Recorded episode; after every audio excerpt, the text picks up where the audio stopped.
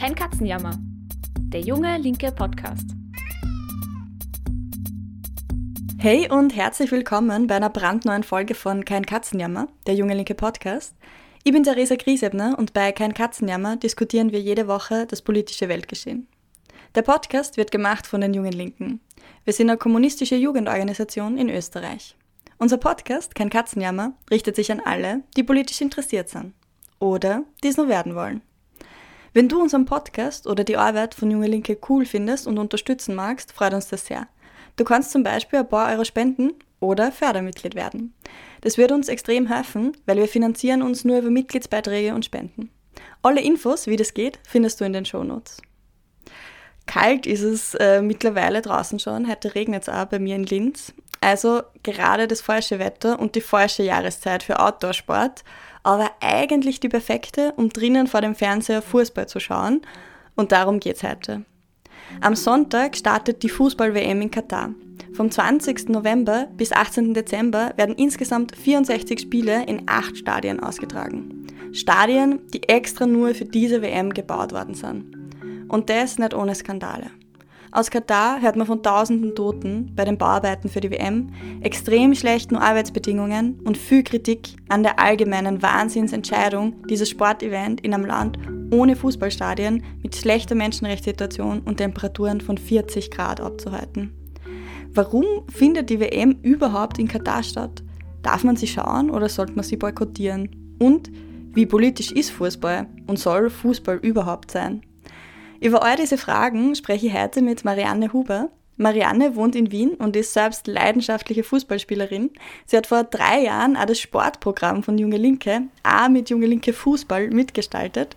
Schön, dass du heute da bist, Marianne. Danke, Theresa. Ich freue mich, hier zu sein. Ganz zu Beginn mal zu dir persönlich. Du spielst ja selbst extrem gerne Fußball und das auch schon eine Zeit lang im Verein. Wie bist du da dazu gekommen und was hat dich am Fußball so begeistert?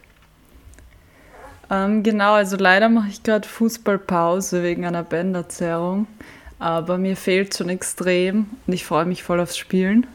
Mhm. Ähm, ich habe ursprünglich mit meinem Papa und meinem Bruder und irgendwie allen möglichen Freundinnen als Kind im Prater und in Wiener Parks begonnen, Fußball zu spielen und bin irgendwie nicht mehr davon losgekommen, weil es mir so taugt. Ähm, genau, ich war dann ungefähr 13 Jahre im Verein und spiele momentan auf der Uni und bei einem Hobbytreff. Und ja, was begeistert mich am Fußball? Ähm, Fußball ist für mich irgendwie eine der wenigen Aktivitäten, wo ich den Kopf voll abschalten kann, das tut einfach super gut und ich finde, Fußball kann schöne Verbindungen zwischen den unterschiedlichsten Menschen schaffen und finde es voll schön, dass es so viel um Kombination miteinander und auch darum geht, das Spiel der anderen zu lesen. Also allein kann man im Fußball eigentlich recht wenig erreichen, auch wenn man technisch noch so gut ist.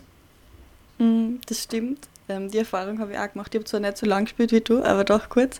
Und eben diese praktische Erfahrung, dass man gemeinsam stärker ist, macht sicher jeder und jede, die mal Fußball gespielt hat oder Fußball spielt. Viele Leute sagen ja, Sport soll nicht politisch sein. Gerade angesichts der kommenden WM sind andere wiederum der Meinung, man darf nicht ignorieren, welche politische Rolle und Macht der Sport und insbesondere der Fußball, weil er eben so groß ist, ähm, auch hat. Wie stehst du da dazu? Darf, soll Sport politisch sein? Also ich glaube, Sport ähm, und auch Fußball kann gar nicht unpolitisch sein, sondern ist auch ein Teil der Gesellschaft und von soziopolitischen Machtverhältnissen durchdrungen, wie andere Lebensbereiche auch. Hm. Und ich denke, das Politische im Fußball beginnt da schon im Kleinen, also auch im Hobbyfußball, sei es im Verhältnis Trainerin, Spielerin, oder in Fankultur, im Leistungs- und Erfolgsdruck bei Spielen oder auch in der Frage, wie Geschlechterverhältnisse ähm, Ausdruck im Sport finden. Mhm. Im Größeren geht es dann um Teamgefüge, um Vereinsstrukturen bis hin zu internationalen Ligen und Fußballverbänden wie der FIFA, wo es dann um enorme Geldsummen geht. Mm, das ist echt krass, wie viel Geld da im Spiel ist. Zur politischen Dimension von FIFA und WM möchte ich später auch noch zu sprechen kommen. Aber das heißt, allgemein sagst du, egal ob im kleinen Verein oder in den großen geldigen Strukturen, es steckt in allen Ebenen was Politisches drinnen, oder?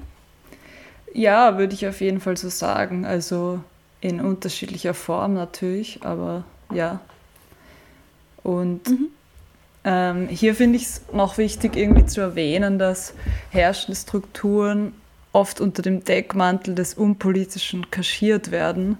Also der Ist-Zustand, der Status quo gilt dann als neutral oder als natürlich unter Anführungszeichen oder eben unpolitisch, während aber Personen, die den Status quo in Frage stellen oder anprangern, als politische Störenfriede gelten.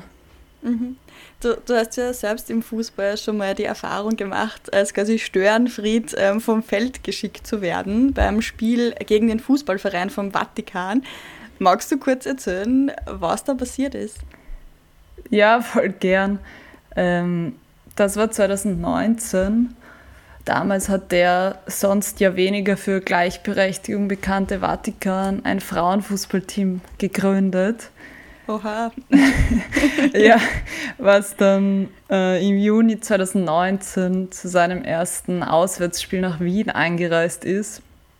Tatsächlich äh, zum Spiel gegen den FC Maria Hilf, was eben der Verein ist, bei dem ich damals noch gespielt habe. Mhm. Und einige von unserem Team gingen nicht ganz konform mit dem Freundschaftsspiel und auch mit der davor abgehaltenen Feldmesse. Ich stelle lieber so skurril vor, ehrlich. Ja, voll. es war, ja, war auch recht skurril. Ähm, genau, und letztlich haben wir dann zu dritt, also drei Personen des Teams, eine Protestaktion organisiert für körperliche Selbstbestimmung und Pro-Choice-Rechte. Ähm, ich beschreibe vielleicht kurz die Aktion. Mhm, gern.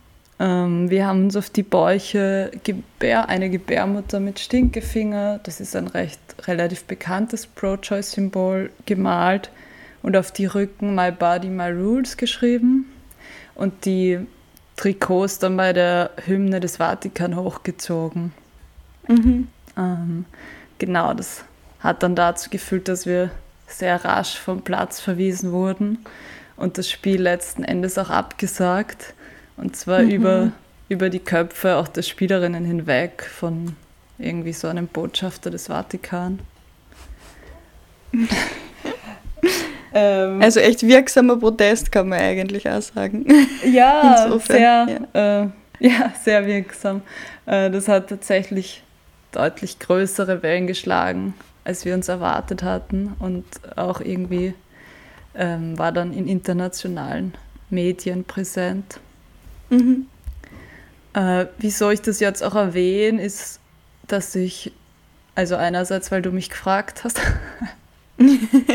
aber andererseits auch, weil sich die Debatten in unserem Protest da ganz stark dann um die Frage des Unpolitischen im Sport gedreht haben.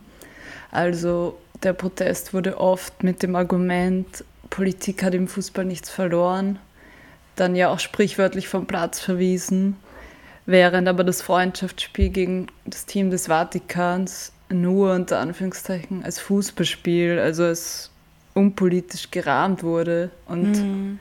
und eben nicht das Imagepolitur des reaktionären und patriarchalen Vatikan. Und mhm. ja, das finde ich zeigt recht gut auf, wie herrschende Strukturen als unpolitisch maskiert werden können. Mhm, das stimmt total. Und ich finde es eine sehr starke und mutige Aktion, ne? also dass man das macht. Und aber auch eine, die zeigt, dass man auch im Kleinen eben schon auch manchmal was machen und bewirken kann. Zumindest auch auf symbolischer Ebene. Und auch, ich meine, das, was der Vatikan damit erreichen wollte, war ja selber auch symbolisch, eben diese Imagepolitur, von der du sprichst. Aktuell wird ja auch sehr viel wieder über das Politische von einem Fußballschauplatz diskutiert. Ähm, ich habe es in der Einleitung schon gesagt, nämlich darüber, dass die WM in Katar stattfindet. Kannst du uns da ganz kurz einen Einblick geben? Da gibt es ja viel irgendwie an Kritik, die herumschwirrt. Was sind da die großen Kritikpunkte an dieser WM? Ähm, genau, also die WM in Katar wird jetzt eben oft als umstrittenste WM aller Zeiten diskutiert. Und das, obwohl es durchaus schon einige sehr umstrittene WMs gab. Ähm, zum Beispiel 1978 in der brutalen Militärdiktatur in Argentinien oder auch Zwangsumsiedlungen und Plattwalzungen von armen Vierteln bei der WM in Südafrika 2010. Mhm. Ähm, die Hauptkritikpunkte bei Katar lassen sich, finde ich, ganz gut mit den drei Begriffen Menschenrechte, Arbeitsbedingungen und Klimapolitik zusammenfassen, wobei es natürlich dann Überschneidungen zwischen den Themen gibt. Mhm. Ähm, kurz einleitend vielleicht noch zu Katar. Ähm, also Katar hat ungefähr eine Fläche von Oberösterreich und mhm. ist eine islamistische Monarchie, super autoritär und erwirtschaftet eben enorme Reichtümer aus Erdgas- und Ölgeschäften, wodurch Katar zu einem der wichtigsten Energielieferanten und auch einem der reichsten Länder der Welt zählt. Ähm, genau, die, Energie, Erdgasreserven von Katar sollen laut Berechnungen, könnten die noch 600 Jahre andauern. Wow, das ist wirklich viel und lang. Also klingt nach echt einem sehr kleinen, aber extrem reichen Land. Fangen wir bei der Kritik vielleicht mal bei den Menschenrechten an. Was genau wird da angeprangert? Was ist da das Problem? Ja, da gibt es mehrere Unterpunkte. Ähm, sehr mangelnde Frauenrechte. Frauen unterliegen ganz stark der Kontrolle der Männer und dürfen auch nicht alleine reisen. Dann geht es da auch um Homosexualität, ist in Katar verboten und wird mit, mhm. bis zu sieben Jahren Gefängnis bestraft. Ähm, unabhängige Parteien sind im Land verboten. Mhm. Also das sind da die größten Kritikpunkte und natürlich die Arbeitsbedingungen, ähm, was ich als zweiten Punkt genannt habe. Mhm. Ähm, also 2,2 Millionen Gastarbeiterinnen arbeiten für den Wohlstand von 300.000 katarischen Staatsbürgerinnen. Wahnsinn. Dort findet voll Dort findet also eine massive Ausbeutung von ausländischen Arbeitskräften statt, die für eine superreiche Elite im Land arbeiten, wie das eben jetzt auch beim Bau von den acht WM-Stadien der Fall war. Also laut des Guardian sind ungefähr 6.500 Menschen aufgrund der enorm schlechten Arbeitsbedingungen und der extremen Hitze bis über 50 Grad im Sommer bei den Baustellen mhm. der WM gestorben. Das muss man sich echt irgendwie mal vorstellen. Und die Dunkelziffer ist dabei sogar noch größer. Also Amnesty hat zum Beispiel von 15.000 Toten gesprochen. Mhm. Da versteht man echt ja, dass so dieser Slogan, da klebt Blut an dieser WM, nämlich tatsächlich. Mhm. Ja, extrem. Ähm, genau, und bei weiblichen Gastarbeiterinnen, die oft als Hausangestellte arbeiten, kommt dann noch massive sexuelle Gewalt ähm, dazu. Es, mhm. es, es gibt auch immer wieder Fälle von Personen, die die schlechten Arbeitsbedingungen im Land anprangern, aber auch oftmals leider im Gefängnis landen. Mhm. Ja, das ist echt arg, wie viel Leid da drinnen steckt, in einmal so ein großes Fußball-Event zu machen. Als dritten Punkt hast du dann abseits eben von Menschenrechten und Arbeitsbedingungen, was eh schon schlimm genug ist, auch noch Klima angesprochen. Ähm, was ist da die Kritik? Genau, also der dritte große Kritikpunkt betrifft eben die Klimakrise, ähm, einfach weil da acht Stadien für die WM extra aus dem Boden gestampft wurden, die vermutlich nach der WM weniger als 10%ige Auslastung haben werden. Mhm. Und zusätzlich wurde weitere Infrastruktur gebaut, also unzählige Hotels und Unterkünfte und auch eine U-Bahn-Linie. Mhm. Ähm, in Doha, der Hauptstadt von Katar, ist im Übrigen auch eine Skihalle in Planung und das bei Außentemperaturen von ja sogar 30, 40 Grad im Winter. Mhm. Ähm, genau, das nur als kurzen Side-Fact. Aber es, es gibt nicht genügend Hotelzimmer und Unterkünfte in Katar für all die Fans, die anreisen. was dazu führt, dass einige Menschen in den Nachbarländern beherbergt werden müssen und mit Pendelflügen extra zu den Spielen anreisen. Mhm. Ähm, genau, als Beispiel ist das deutsche Fancamp zum Beispiel in Dubai und ja, somit müssen die Fans einfliegen, was natürlich ein Wahnsinn ist, klimatechnisch. Mhm. Ähm, eine Kritik waren auch riesige Klimaanlagen, die in den WM-Stadien ähm, eingebaut wurden, um die Temperatur zu senken, äh, wobei die Klimaanlagen im Vergleich zu den Emissionen der Stadienbaus, der Hotelbaus und auch der Flugemissionen ähm, eigentlich noch eher das geringere Problem darstellen. Mhm. Mm, der FIFA-Chef Infant Gianni Infantino, der momentan noch selbst in Katar wohnt, spricht ähm, von einer der nachhaltigsten WM aller Zeiten und das ist von mhm. neuen Maßstäben zur CO2-Reduktion und Solarenergie die Rede. Das ist natürlich in Anbetracht der erwähnten Umweltbelastungen wirklich an Absurdität, finde ich, kaum zu übertreffen. Mhm. Es ist ja so absurd, oder? Wenn man sich dann selbst auf die Schulter klopft, dafür, dass halt weniger CO2-Emissionen, wobei es eh mehr sind, aber mit diesem Ausgleich halt. Aber ja, es ist halt oft dann auch einfach diese Marketing-Geschichte, aber ist schon krass. Also auch diese Idee, dass du einfach so, also auch wenn es nur eine kleine CO2 im, oder in ein Anbetracht der anderen Dinge nur eine kleine CO2-Menge, ist, ist schon so von 30, 40 Grad auf irgendwie 20 Grad runterkühlen. Also einfach die Idee finde ich schon, ja, ein bisschen lustig und absurd. Und ich finde, da fragt man sich dann schon, also als Beobachterin, wie konnte es überhaupt so weit kommen? Also, wenn man sich das so anschaut, ist diese WM ja aus allen Blickwinkeln eigentlich eine schlechte Idee. Sogar wenn man irgendwie jetzt die Menschenrechtsverletzungen ausklammern würde, Während im fußballbegeisterten Europa Winter ist, muss man eben die Stadien dort klimatisieren, dann die fehlende Infrastruktur, von der du gesprochen hast, äh, die unendlich weite Anreise und so weiter und so fort. Warum entscheidet man sich dann trotzdem für das Turnier in Katar? Und wer entscheidet das überhaupt? Wer hat das entschieden? Ähm, ja, gute Frage. Also ich würde sagen, eine schlüssige irgendwie nachvollziehbare Begründung für die WM in Katar gibt es nicht. Also Katar eignet sich einfach am schlechtesten von allen Bewerberländern. Aber kurz gesagt geht es um massive Geldsummen und Korruption. Mhm. Äh, die konkrete Entscheidung ist am 2. Dezember 2010 in Zürich getroffen worden und zwar von 22 Wahlmännern, die bilden das sogenannte FIFA-Exekutivkomitee. Der damalige FIFA-Chef war noch Sepp Blatter. Mhm. Und es hätten eigentlich 24 Männer abstimmen sollen. Zwei wurden aber kurz davor dabei gefilmt, wie sie ihre Stimme verkaufen wollten. Dadurch sind dann nur mehr 22 übrig geblieben. Mhm. 14 haben letztlich für Katar gestimmt. Und mittlerweile gilt es eigentlich als sehr sicher, dass etliche von diesen Wahlmännern für ihre Stimme Geld bekommen haben. Mehrere davon vermutlich 1,5 Millionen Dollar. Mhm, Wahnsinn. Und als Beispiel kann ich den Ex-Fußballstar Michel Platini nennen.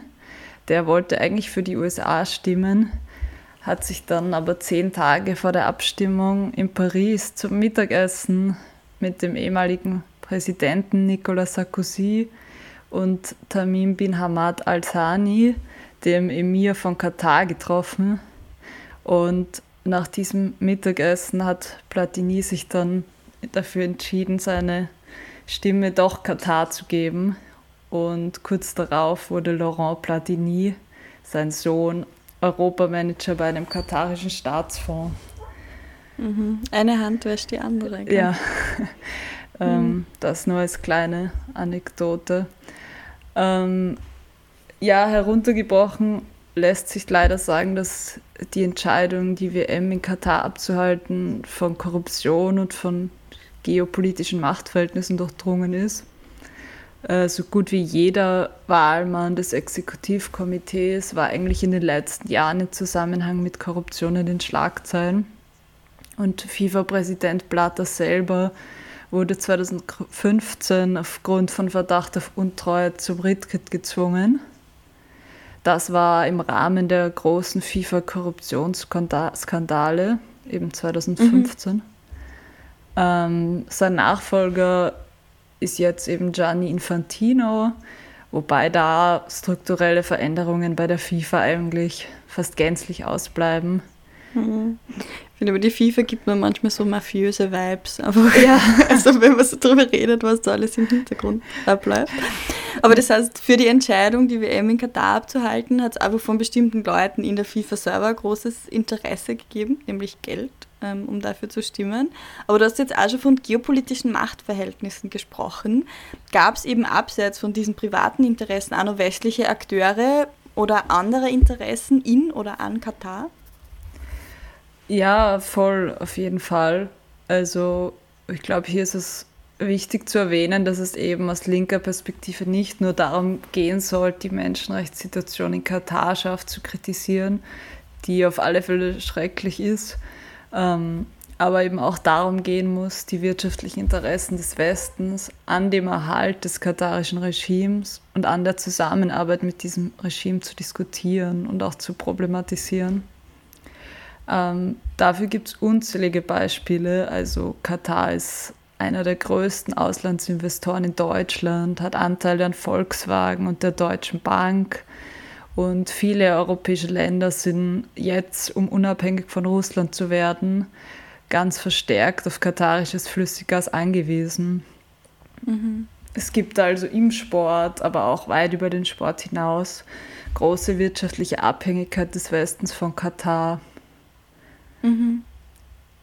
Und ja, zusammenfassend kann man vielleicht sagen, dass es bei der Entscheidung für Katar also deutlich weniger um Fußball und viel mehr um Reichtum, um Macht und um wirtschaftliche Beziehungen geht. Da sprechen auch Zahlen schon Bände. Also die FIFA erwartet sich von dieser WM über 6 Milliarden Dollar Gewinn. Mhm. Okay, das alles erklärt eigentlich sehr gut, warum FIFA und auch der Westen Interesse an Katar als Austragungsort hat. Aber dieselbe Frage stellt sich ja bei Katar auch, oder? Also warum sie das machen. Die WM kostet, kostet sie Hunderte von Millionen Euro, abseits vom ohnehin schon massiven Sponsoring im Clubfußball. Außerdem hat die WM nochmal das öffentliche Brennglas auf die Missstände im Land, wie zum Beispiel beim Arbeitsrecht, gelenkt. Warum macht Katar das überhaupt und was erhoffen Sie sich davon? Ähm, ja, das ist eine spannende Frage, die habe ich mir tatsächlich selber auch gestellt, als ich irgendwie begonnen habe, mich mehr in die Thematik anzulesen. Ähm, tatsächlich geht es Katar vor allem um die Vergrößerung dessen, was man als Soft Power bezeichnet, im Gegensatz zu Hard Power. Das bedeutet, vereinfacht gesagt, politische Machtausübung durch die Einflussnahme in internationale Beziehungen. Also Softpower beruht auf nicht militärischen Ressourcen. Im Norden von Katar liegt nämlich der Iran und im Westen Saudi-Arabien. Und beide Länder sind deutlich größer, auch im Hinblick auf das Militär. Und besonders Saudi-Arabien ist eine ständige Bedrohung für Katar, auch wenn es nicht akut ist. Mhm. Deshalb versucht Katar schon seit vielen Jahren über die Ausbildung von Softpower, also Investments in internationale Unternehmen und Organisationen, insbesondere im Sport, aber auch darüber hinaus, die geopolitische Relevanz des Landes zu erhöhen.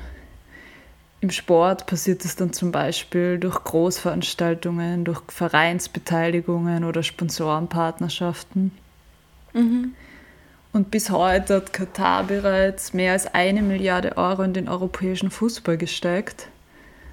Ähm, Katar ist eine der größten Sportakademien der Welt bauen und hat auch 2011 den Verein Paris Saint-Germain aufgekauft. Ähm, erst relativ kürzlich wechselte der Fußballstar Neymar für 222 Millionen Euro von Barcelona zu Paris Saint-Germain. Mhm. Ähm, ja, das sieht man wieder diese krassen Geldsummen, um die es da geht. Total, ja.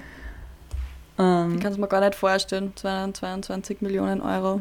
Ich weiß nicht, wie viel das ist. Voll. Wenn du so einen Stapel Geld auflegen ja. würdest. Nicht. Und in meine Wohnung ja. die ganze. Damit. Ja. Also durch die Ausrichtung sportlicher Großevents hat Katar seinen globalen Einfluss stetig ausgebaut. Mhm. Ähm, die Fußball-WM bildet also gewissermaßen nur den Gipfel einer langfristigen politischen Strategie, die Softpower und die geopolitische Relevanz des Landes Katar zu stärken.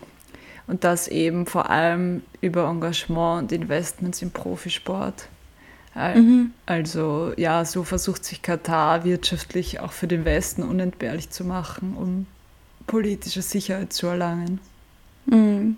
Ich finde es spannend, weil es ja tatsächlich Sicherheit im tatsächlich wahrsten Sinne des Wortes ähm, damit gemeint ist, oder? Also nach dieser WM ist Katar einfach der gesamten Welt ein Begriff. Da kann nicht ein anderes Land dann unbemerkt einfach so einmarschieren. Also mhm. Allah, das ähm, ist für die ja schon viel wert. Insofern macht es dann auch wieder Sinn, also diese ganzen Investments, äh, was ihnen das auch kostet.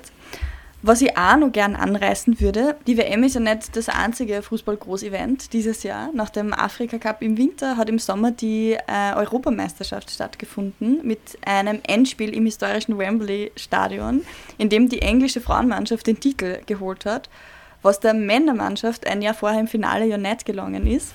Hast du dir das Turnier angeschaut? Ja, voll. Also tatsächlich fast jeden zweiten Abend in der Otterkringer Brauerei. ja, das war sogar häufiger als ich. So viel habe ich nicht gesehen, aber ein paar dann doch. Ähm, und die EM hat im Sommer ja einige Rekorde bei den ZuschauerInnenzahlen vom Fernseher und im Stadion gebrochen. Und direkt davor ist auch schon ein Besucherinnenrekord beim Spiel Barcelona gegen Real Madrid aufgestellt worden. Hast du das Gefühl, es tut sich gerade was im Frauenfußball in der öffentlichen Wahrnehmung? Und wenn ja, meinst du, wird sie das auch in höherer Bezahlung und besseren Ausbildungs- bzw. Trainingsmöglichkeiten niederschlagen? Oder sind solche Ereignisse wie die EM oder das Spiel Barcelona gegen Real nur so einzelne Ausreißer? Ähm, ich habe auf der einen Seite auf jeden Fall den Eindruck, es tut sich was im Frauenfußball. Also du hast da jetzt bereits Besucherinnenrekorde und so angesprochen die EM 2021, nein, was? War das? Doch, das war ja auch 22. Ja, ja. Jetzt war ich kurz verwirrt von WM und EM. Wovon sprechen wir? Ähm, also die EM 2022 hat wirklich einen massiven Anstieg der Zuschauerzahlen erlebt. Nicht nur in den Stadien, sondern auch auf den Sofas zu Hause. Mhm. In den Stadien wurde der Rekord der Gesamtzuschauerinnen bei einer Frauen-EM sogar mehr als verdoppelt. Und auch immer mehr große Clubs haben in den letzten Jahren Frauenteams gegründet, also zum Beispiel Juventus Turin 2017 oder Real Madrid 2020. Und solche Sachen haben einfach eine große Signalwirkung, das erhöht die Sichtbarkeit von Frauenfußball und dadurch wird auch die Nachwuchsförderung besser. Ähm, genau, was super ist. Mhm, voll. Und ähm, Rabid soll auch 2024 ein Frauenteam bekommen, wobei ich nicht ganz genau weiß, wofür sie jetzt zwei Jahre brauchen, aber ähm, besser spät als nie. Ähm, ja. Bei Red Bull Salzburg ist es im Moment noch nie, aber man will ja die Hoffnung nicht aufgeben. Mhm. Schauen wir mal. Ähm, und hinsichtlich der Thematik der Bezahlung kennt man vielleicht den Fall des Frauennationalteams in den USA, besonders die Kapitänin Megan Rapinoe. Ähm, die Nationalspielerinnen der USA haben 2022 jetzt einen Gerichtsprozess zu Lohndiskriminierung gewonnen, äh, wobei man dazu sagen muss, dass das Frauennationalteam in den USA schon seit Jahren deutlich erfolgreicher ist mhm. als die Männer und auch jahrelang Weltranglisten Erster sind. Ähm, bis vor kurzem haben sie eben aber trotzdem einen Bruchteil an Gehalt bekommen. Jetzt wurde das ähm, zum Glück angeglichen. Mhm. Echt cool, dass sie das ähm, eingefordert haben und auch gewonnen haben, bitte. Voll. Also voll super, dass das ja. durchgegangen ist. Mhm. Ja, das waren jetzt positive Entwicklungstendenzen. Ähm, auf der anderen Seite muss man natürlich sagen, dass ein Großteil der Fußballspieler in den meisten Ländern immer noch deutlich mehr verdient als Fußballspielerinnen. In Österreich zum Beispiel verdienen Männer zwischen 50 und 100 Mal mehr im Fußball. Mhm. Und viele. Crazy. Ja, voll crazy. Ähm, und in Österreich müssen viele Fußballspielerinnen auch einem Zweitjob nachgehen, um überhaupt finanziell über die Runden zu kommen. Und zwei Frauen-Bundesliga-Teams stehen jetzt im Moment auch vor dem finanziellen Aus. Mhm. Also da merkt man dann leider doch, dass die Aufmerk Aufmerksamkeit eben vor allem Großevents wie EM oder WM zu betreffen scheint und auch die Zuseherzahlen oder Zuseherinnenzahlen eher noch Ausreißerphänomene sind. Also ja, ich glaube, ein Trend zur Förderung des Frauenfußballs ist auf jeden Fall zu sehen, aber er schreitet doch nur recht langsam voran. Ein Beispiel vielleicht noch, ähm, in Österreich wurden im September dann auch Stimmen von Nationalspielerinnen laut, die, die haben sich für das WM-Qualifikationsspiel gegen den Europameister England ein größeres Stadion gewünscht. Das Spiel war ausverkauft, hat aber eben leider im Stadion Wiener Neustadt stattgefunden, wo es nur Mhm. 3000 Sitzplätze gibt. Ja, Mhm. Ja, das ist echt sehr wenig und wäre eigentlich auch easy, oder? Also, dass man da ein anderes Stadion zur Verfügung stellt. Ich verstehe das auch nicht ganz. Und ich finde, das sagt halt schon, du, was du jetzt gesagt hast, nochmal, dass die Rahmenbedingungen auch für Frauenfußball einfach massiv viel schlechter sind. Ja. voll, ganz genau. Ähm, was ich da noch spannend finde, da bin ich irgendwie auch so beim Lesen drüber gestolpert, ist die Berichterstattung auch in Österreich und Deutschland eben zu Frauenfußball. Ähm, da wird jetzt nämlich ganz oft erwähnt, dass das Frauenfußballniveau mittlerweile so gut ist und eben jetzt auch schon ja, spannend zum Zuschauen, weil es sich so gesteigert hat und so. Ähm, ohne dass da aber auch auf die Zusammenhänge zwischen den Infrastrukturen, den Trainingsbedingungen, den Fördergeldern und natürlich dem Lohn und dem sportlichen Niveau ähm, eingegangen wird. Also ja, das Mhm. fand ich einfach interessant, dass das so losgelöst voneinander besprochen wird. Mhm. Weil das halt auch die Möglichkeiten dann bestimmt, die die Entwicklung von dem Frauenfußball hat. Ja. Ganz genau. Ein Punkt, den ich noch wichtig finde an der Stelle zu erwähnen, ist, dass es einerseits natürlich um eine stärkere Förderung des Frauenfußballs geht. Das finde ich wirklich super, super wichtig.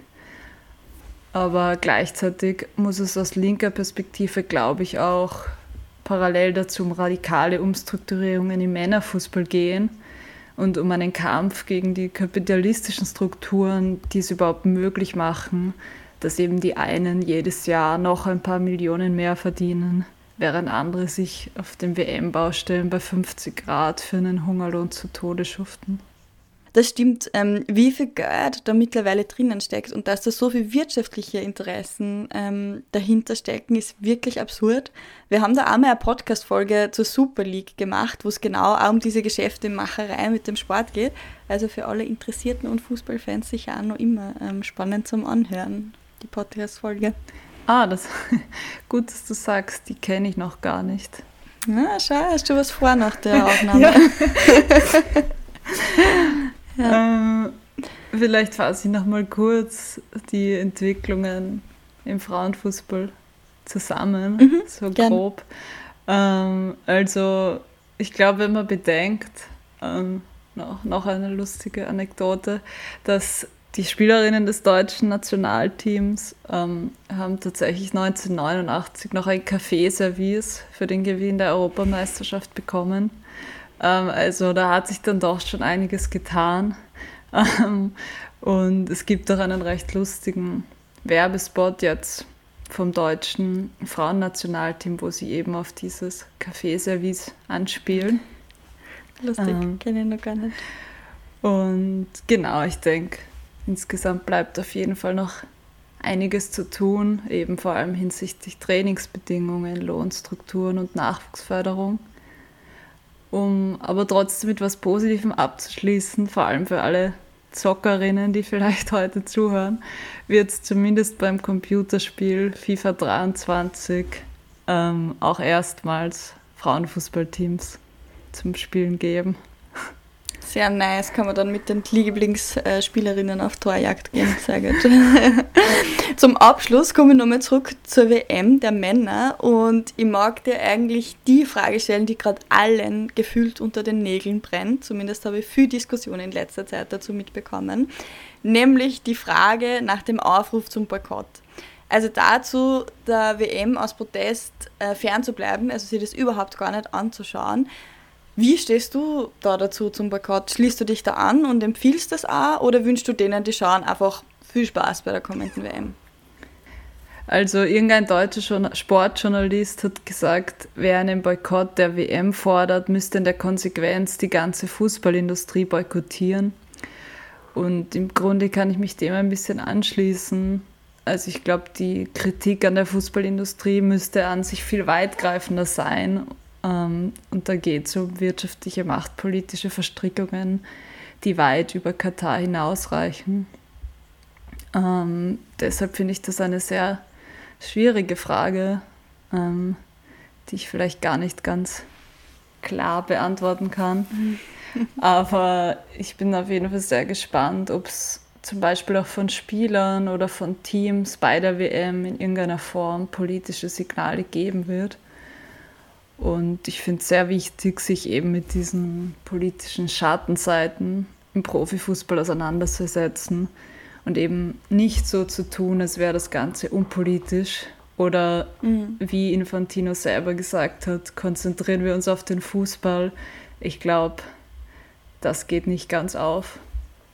Mhm. Voll. Das finde ich, hast du nochmal sehr gut rausgestrichen in dieser Folge. Also wie viel Politik da tatsächlich im Fußball steckt und dass er nicht einfach per se unpolitisch ist und man das jetzt erst reinbringt mit dieser Kritik. Und ich muss auch sagen, ich tue mir extrem schwer gerade, wie man mit dieser WM umgehen soll, weil es eben einfach auch so ein bisschen symptomatisch ist für die gesamte Fußballindustrie, wo einfach sogar da einfach schon übergeht und Geopolitik im Vordergrund steht, statt dem Sport, der spielerischen Kreativität und auch der Freude daran und wo Menschenrechte und Umwelt dann in den Hintergrund rücken. Da kommt es einem dann, finde ich, schon auch so ein bisschen scheinheilig vor, wenn sie jetzt bei der Fußball-WM alle moralisch an den Kataris abputzen. Aber abseits der WM ist er, wie du erklärt hast, ein beliebter Partner der westlichen Mächte und das Regime ist überhaupt erst in der heutigen Form so entstanden und so stark, weil es für den Westen halt praktisch ist. Also eben da diese großen Zusammenhänge zu sehen, die du ja erläutert hast, ähm, sind, ist, glaube ich, echt, echt wichtig. Genau, insofern danke dir, Marianne, auch, dass du uns das nochmal so dargelegt hast. Ähm, und ich muss sagen, ich habe jetzt trotzdem Lust bekommen, wie wieder mehr, entweder selber aufs Pferd zu stellen ähm, oder sonst, wenn es gemütlicher sein soll, mal äh, vor den Fernseher zu setzen, sei es jetzt ähm, Frauenfußball oder so allgemein mal wieder ein Spiel zu schauen. Genau. Insofern danke dir für deine ganze Recherche und dass du zu Gast warst heute. Ja, vielen Dank. Danke, dass ich da sein durfte und treffen wir uns gern zum Fußballspielen. ja, fix, sehr gern. Junge Linke Fußball ähm, wird wieder vielleicht gestartet. Ah, nice. Schauen wir mal. genau. Das war sie ja schon, unsere aktuelle Folge von Kein Katzenjammer. Die nächste Folge gibt es dann wie gewohnt nächsten Sonntag zum Frühstück auf Spotify, Apple iTunes und überall sonst, wo ihr gerne Podcast hört. Und ich darf jetzt am Ende noch was Großes ankündigen, nämlich am 6. und 7. Jänner ist Bundeskongress der Jungen Linken in Linz. Dort treffen sie alle Mitglieder von Junge Linke und diskutieren gemeinsam über den Weg und die Perspektive für die nächsten Jahre. Also komm zum Kongress, meld dich an und schreib uns, wenn du selbst für eine bessere Welt aktiv werden magst. Also bis dahin, bis zum nächsten Mal. Ciao!